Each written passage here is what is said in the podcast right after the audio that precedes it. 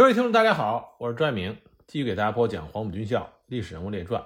我们接着来讲李先洲。上一次呢，我简单的给大家介绍了在李先洲麾下七十三军的军长韩俊。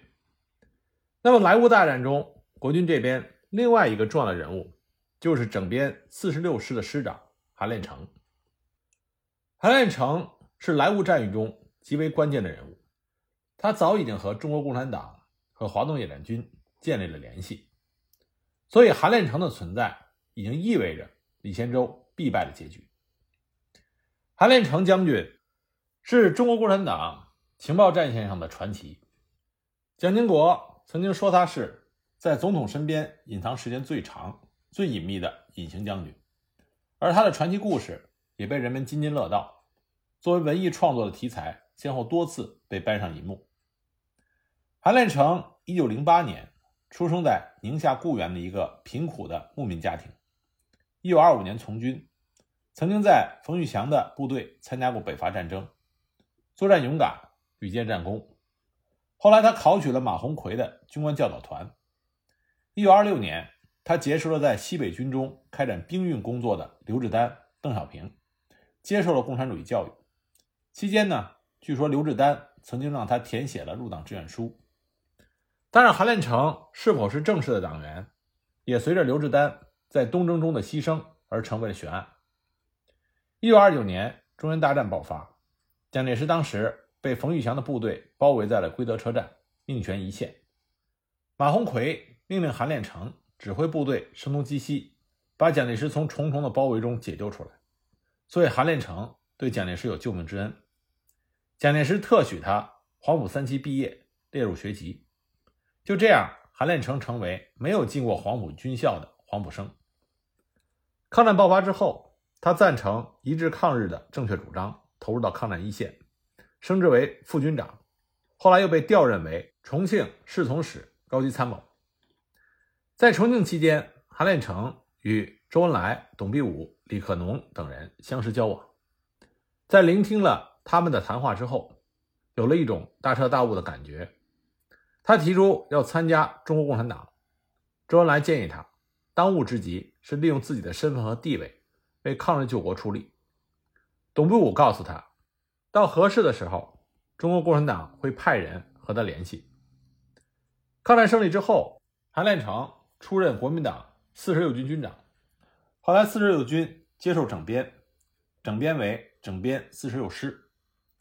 这支部队是属于李宗仁、白崇禧的桂系。后来被派到海南岛接受日军投降。在海南岛期间，韩练成曾经想过与琼崖纵队联系，但因为琼崖纵队和党中央没有建立电台联系，韩练成的尝试没有成功。内战爆发之后，整编四十六师从青岛上岸，调往山东，参加对山东解放区的进攻。一九四七年元旦，华野首长陈毅收到了一封军委的电报。电报的大意是，国民党四十六军已经从广东海运青岛，该军有起义的可能，望华野派人以董必武的名义与该军的军长联系。就这样，华野的领导人们决定派广西人陈子谷前往四十六军。陈子谷乔装打扮来到了四十六军的驻地蓝底镇，见到了韩练成。不过，韩练成表示他不便率部起义。因为四十六军的三个师长，一个是李宗仁的外甥，一个是桂系的少壮派，他根本不好调令。但是他把蒋介石重点进攻山东的计划全盘的告诉了陈子谷，同时呢，向陈毅提出恳请派一位级别高的代表前来谈判。陈子谷在向华野首长汇报之后，陈毅决定派华东秘书长魏文博前往。韩练成依然是摇头。这个时候。华野的政治部主任舒同自荐请缨，深入虎穴。他和华野的敌工部长杨思德一起前往。他们和韩练成坦诚相见，达成了五条协议，并且安排杨思德和谢奎留守在韩练成的部队，随时进行联系。一九四七年一月二十八日，韩练成到徐州参加蒋介石陈诚召开的军事会议，回来之后马上就把。国军要进行鲁南作战，全歼临沂解放军的这个方案，通过谢奎传达给了临沂的华野。在之后，韩练成接受李先洲的指挥，出兵莱芜的过程中，国军所有的重要军事情报都通过韩练成告知了华东野战军，而最后韩练成神秘失踪，就打乱了国军的指挥系统，造成莱芜战役，华东野战军取得了辉煌的胜利。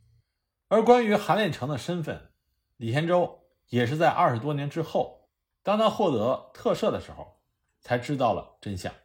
值得一提的是，在莱芜战役结束之后，韩练成见到了陈毅和粟裕。过了一段时间，他又萌生了再入虎穴的想法。经过中央的批准，韩练成带着共产党得力的干部张宝祥，经青岛去上海，然后回到了南京。他面见蒋介石，把自己编好的故事向蒋介石表述了一番，什么孤身突围，什么扮成乞丐千里回南京等等。蒋介石听后不但没有怀疑，反而对他格外的热情，赞扬他是孤胆英雄。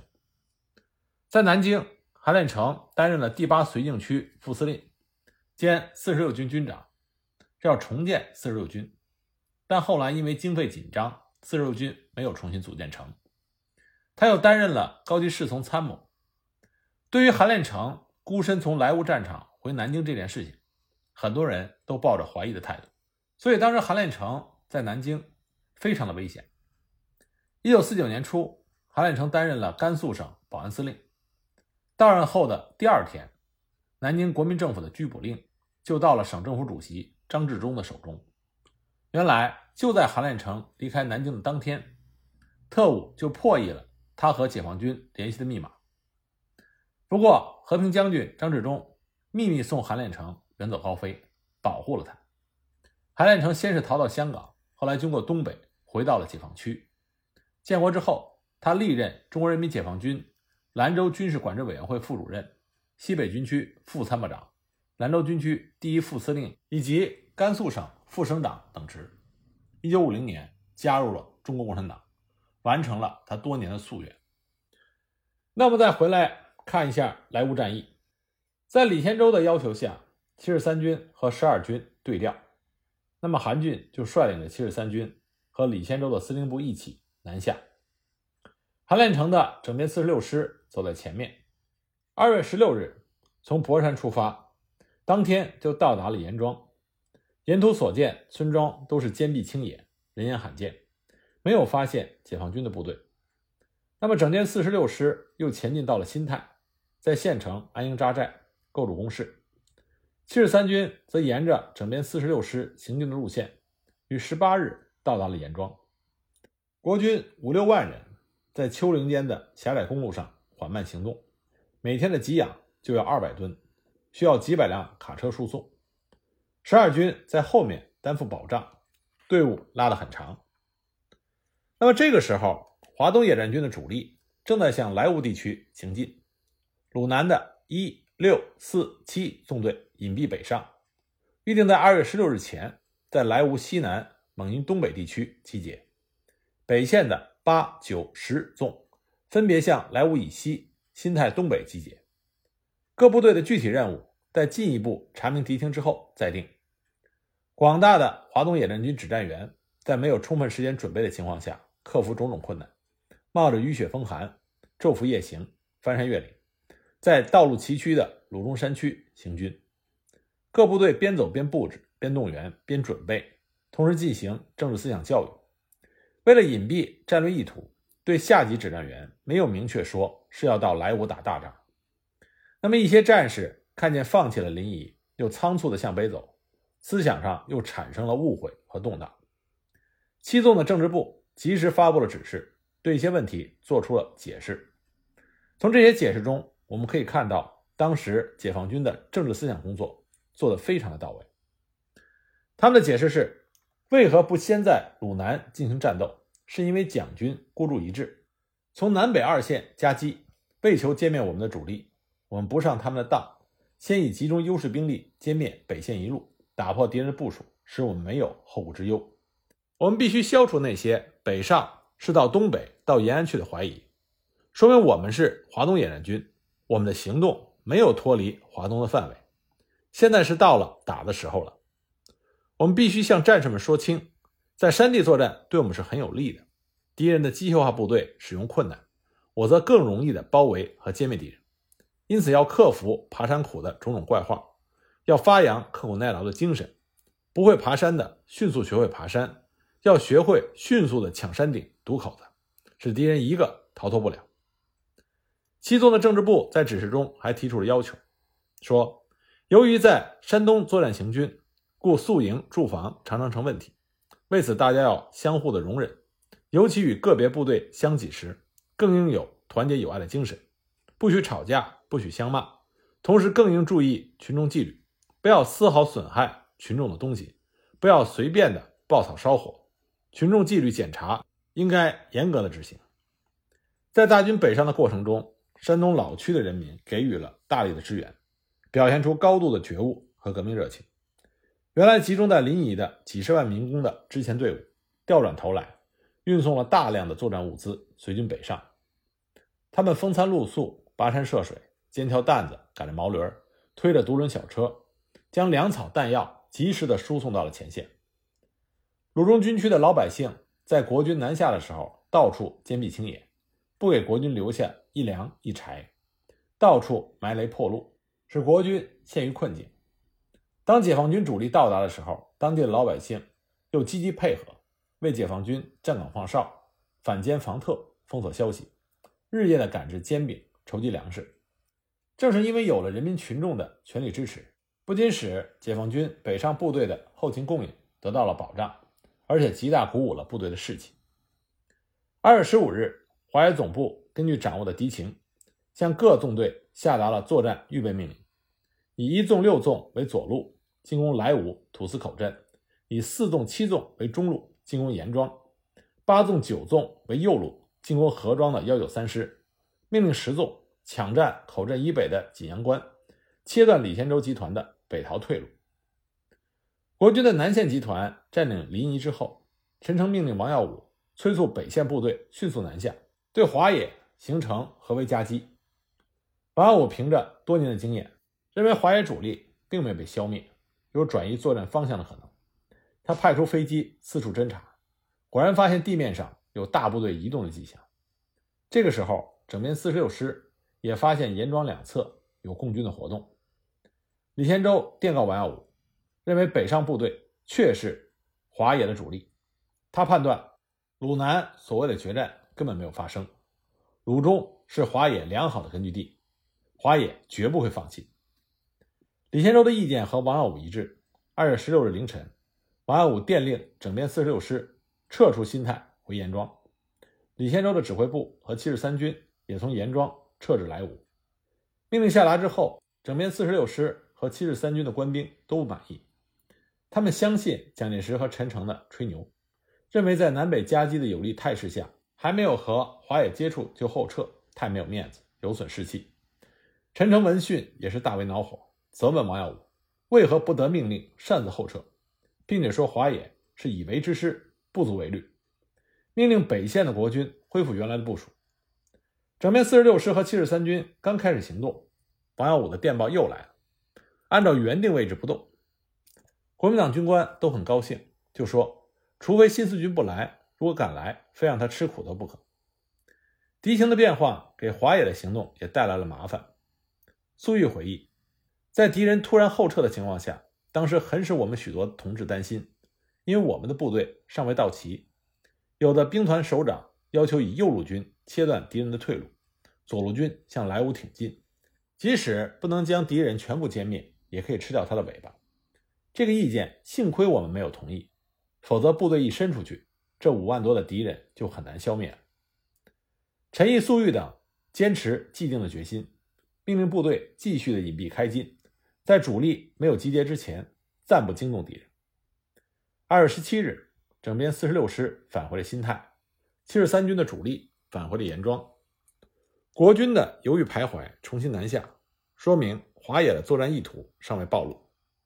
粟裕根据各部队到达的位置，对作战任务做了调整，规定于二月十九日发起进攻。因为各部行军疲劳，准备不足，后来又决定推迟到。二月二十日攻击。到了二月十九日，华野各部队已经秘密接近到莱芜附近，即将完成战役包围。国民党方面发现华野一纵一师已在莱芜以西等了三天，同时发现华野右路军在鲁村集结，有几个逃跑的俘虏兵回去告密。王耀武、李先洲这才判明了华野的真实意图。国军的战史陈述说，华东野战军主力做战略转移，经由临沂、蒙阴、新泰、莱芜东西山区的小径，昼伏夜出，秘密前进。我空军既无法搜索，地面情报亦不易侦知，一时竟不知共军主力所在。及至判明其企图与行动的时候，我南进兵团已被个别包围于古马陵道中。王耀武判断华野有集中兵力，先消灭七十三军，再消灭整编四十六师的企图，所以他采取了紧急措施，命令已经到达严庄的整编四十六师火速的撤回莱芜，与七十三军合力固守。同时命令七十三军的七十七师经博山南下，归还建制，这样就可以避免兵力分散被各个击破。整编四十六师的师长韩练成当晚就指挥部队缩回了莱芜。李先洲向韩俊和韩练成部署防守任务。粟裕在获悉了敌情变化之后，马上调整了部署，命令一纵进攻莱芜李先洲总部及七十三军，四纵进攻严庄的整编四十六师，六纵进攻口镇的新编三十六师，八纵主力和九纵一部在博山以南的河庄设伏消灭七十七师，十纵攻占锦阳关，切断国军的退路。战斗定于二十日十五时发起。二月二十日拂晓，八纵、九纵分别进入到河庄地区隐蔽，而七十七师也同时由博山南下，中午到达了河庄。根据这一情况，解放军必须提前发起战斗，否则国军将跃出解放军的包围圈，接近口镇。十三时，解放军提前两个小时发起了攻击，接近敌人。九纵二十五师冲在前面。歼灭国军两个连，由于出击的距离较远，山地行动不便，没有能够在公路上将国军分割歼灭。国军迅速收缩到了河庄、不动两个村庄内，集结固守。黄昏时分，八纵和九纵二十五师抢占了河庄、不动周围的制高点，向敌人发起了进攻。九纵用连续爆破突入村内，与国军展开了巷战。李先洲接到七十七师的告急，命令韩俊派土司口镇的一个团去增援。韩俊认为黑夜不便行动，相信七十七师能够坚持到天亮。然而在华野的猛攻之下，到二十一日拂晓，七十七师大部被华野歼灭。师长田军健率领残部向博山方向突围，在青石关被九纵二十六师和鲁中警备五团包围。田军舰被击毙，河庄战斗歼灭了七十七师，为莱芜战役的胜利开了一个好头。二月二十日黄昏，叶飞命令一纵一师、三师分别向莱芜城西、城北的国军外围阵地发起攻击。因为四纵尚未赶到，八纵去围歼南下的七十七师，攻击莱芜城的战斗是由一纵独立承担。当天夜里，一纵三十七团。猛攻莱芜城西的小曹村，经过五次爆破、三次突击，占领了部分阵地。七十三军幺九三师顽强抵抗，一夜之间反复争夺，战斗十分激烈。用李先洲的原话说：“双方杀了一个七进八出。”韩军命令七十三军集中炮火轰击城西的解放军，并在二十一日凌晨派部队出城增援。在国军优势火力下，解放军三师。白天进攻没有得手，退出了小曹村阵地。与此同时，一师二团向莱芜城北的矿山阵地进攻，苦战了一夜，占领了矿山制高点三个碉堡。国军七十三军在二十一日上午以密集的炮火配合步兵进行反击，华野展开困难，暂时撤离了矿山制高点。在城北的马家庄和小洼村，华野进攻顺利，占领了这两个阵地。王安武得到李先洲关于华野猛攻莱芜外围的报告，严庄附近也发现华野的大部队在运动。王安武判断华野可能要先消灭突出的整编四十六师，再解决七十三军。为了避免被各个歼灭，王耀武急令收缩兵力，要整编四十六师放弃严庄，退入莱芜城与七十三军会合。当时莱芜城南是华野四纵的作战区域，因为四纵行军受阻，没有能够及时赶到，整编四十六师就由严庄撤入到莱芜城。二十一日上午，华野一纵八团和整编四十六师的先头部队遭遇，双方误以为是自己人。八团抓了俘虏，叶飞亲自审问，这才知道整编四十六师已经进了莱芜。叶飞心头一沉，国军两个军聚集在莱芜，原来由五个纵队担负的包围莱芜的任务，现在要由一纵一个纵队独立承担。二月二十一日清晨，李先洲命令韩俊率领七十三军向城北的小洼和矿山进攻，一定要保住莱芜北面公路的畅通。为国军保留退路，韩俊派出了一个团，向小洼华野阵地发起进攻。莱芜城北通向土司口镇有两条平行的道路，东边经过北铺镇，西边经过矿山。小洼处在两条道路之间，是个只有几户人家的小村庄，两边是高地，后面是矿山。矿山在国军的手里，机枪可以打到小洼；北铺镇在华野的手里。一师一团在小洼放了一个连，由副营长孙洪春指挥。这天的早晨，矿山方向的国军向小洼进攻，被华野的战士打了回去。团首长察觉国军有向北突围的迹象，所以就命令小洼的一个连坚决顶住，不能放跑国军，拉上几挺重机枪和掷弹筒，加强一连的火力。过了不久，国军的飞机开始轰炸扫射，把房子都烧着了。国军开始分几路纵队出城，向小洼扑来。华野的一连沉着应战，等国军靠近再打。国军受到杀伤之后，迅速散开，利用起伏的地形与华野部队交手，战斗激烈的进行。一连长前往村旁的高地指挥的时候，不幸牺牲。二排、三排与冲上高地的国军混战，拼起了刺刀。三排长牺牲，二排长负伤，高地被国军占领。一排长王国栋和战士们守在小洼村正面的一个小围子里，看到二排长和几个战士向这边跑来，王国栋就问二排长：“你是干部，为什么下来了？”二排长说：“我受伤了，连长、三排长牺牲了，指导员也负了重伤。”王国栋果断地说：“好，你先下去，我来负责。”他迅速地把从山上跑下来的战士收拢，临时编成了一个班，配上一挺重机枪。让他们封锁山上，不让国军下来。王国栋仍然负责抗击正面的国军。这个时候，国军从正面和侧后三个方向进攻小洼。王国栋指挥机枪猛烈的开火，并且鼓励战士：“我们坚决的守住小洼，绝不后退。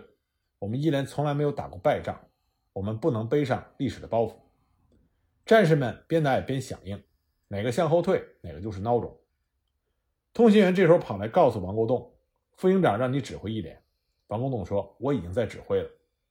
在危急的时刻，北铺镇那边的一团部队用重机枪封锁了小洼村旁的高地，使国军无法居高临下的冲进小洼村。看到这种情况，王国栋率领一个班主动出击，两班掩护，几次就将公路上的国军压了回去。战斗中，王国栋受了伤，但他仍然坚持战斗，一连坚守了小洼村五个小时，挡住了国军十倍以上兵力的轮番进攻。到了下午，撤出阵地，国军也没有再进攻。黄昏，撤回到莱芜城内。二月二十二日，国军七十三军的一个团又向莱芜城西北的安乐山阵地进攻。莱芜城西北有两个山头，中间呈马鞍形。安乐山是西边的山头，一纵一师的八连坚守，扼住了国军突围的通道。李先洲害怕华野居高临下，城内受到威胁，所以下命令要夺回安乐山。国军炮兵向山头打了五百多发炮弹，飞机扔下了燃烧弹，整个山头包围在烟雾之中。一纵一师八连组成了战斗小组，组织火力，轮番到前沿战斗，打退了国军七次冲锋。国军虽然有强大火力的支援，无奈步兵就是占领不了山头，留下了一大片尸体。八连在多数伤亡的情况下主动撤出了阵地，这样就将莱芜的国军又拖住了一天。一纵的三天战斗打得极为艰苦，他们拖住了莱芜城内的四万国军，保证了华野各主力纵队赶到了预定位置，对国军进行围歼。粟裕在三月八日的战役总结报告中说，在各纵队配合上说，一纵最为吃力，虽然缴获不大，但是在整个战役中起到了决定性的作用，应算第一功。就在一纵进攻莱芜、牵制李先洲集团的时候。王必成指挥六纵进攻土司口镇的战斗也在激烈进行。土司口镇处于明水、博山通往莱芜公路的交叉点，镇子长三里，宽二里，面积比莱芜城还大了一些。李先洲集团的后方基地就设在这里，储存了上百吨的弹药和数十万斤的粮食。拿下这里，就切断了李先洲集团的退路和济南方向的增援。陈毅、粟裕把这个任务。交给了六纵，王必成命令十六、十八师担任攻坚，十七师阻击青石桥方向的国军。战斗开始前，王必成到前沿观察地形，他发现这个镇的四周是石块砌成的围墙，有一人多高。西门外的铁厂是国军突出阵地，外围设了路战。镇东北角是国军的防守重心，碉堡密集。驻守此地的国军西边三十六师。是伪军改编，战斗力虽然不很强，但善于死守。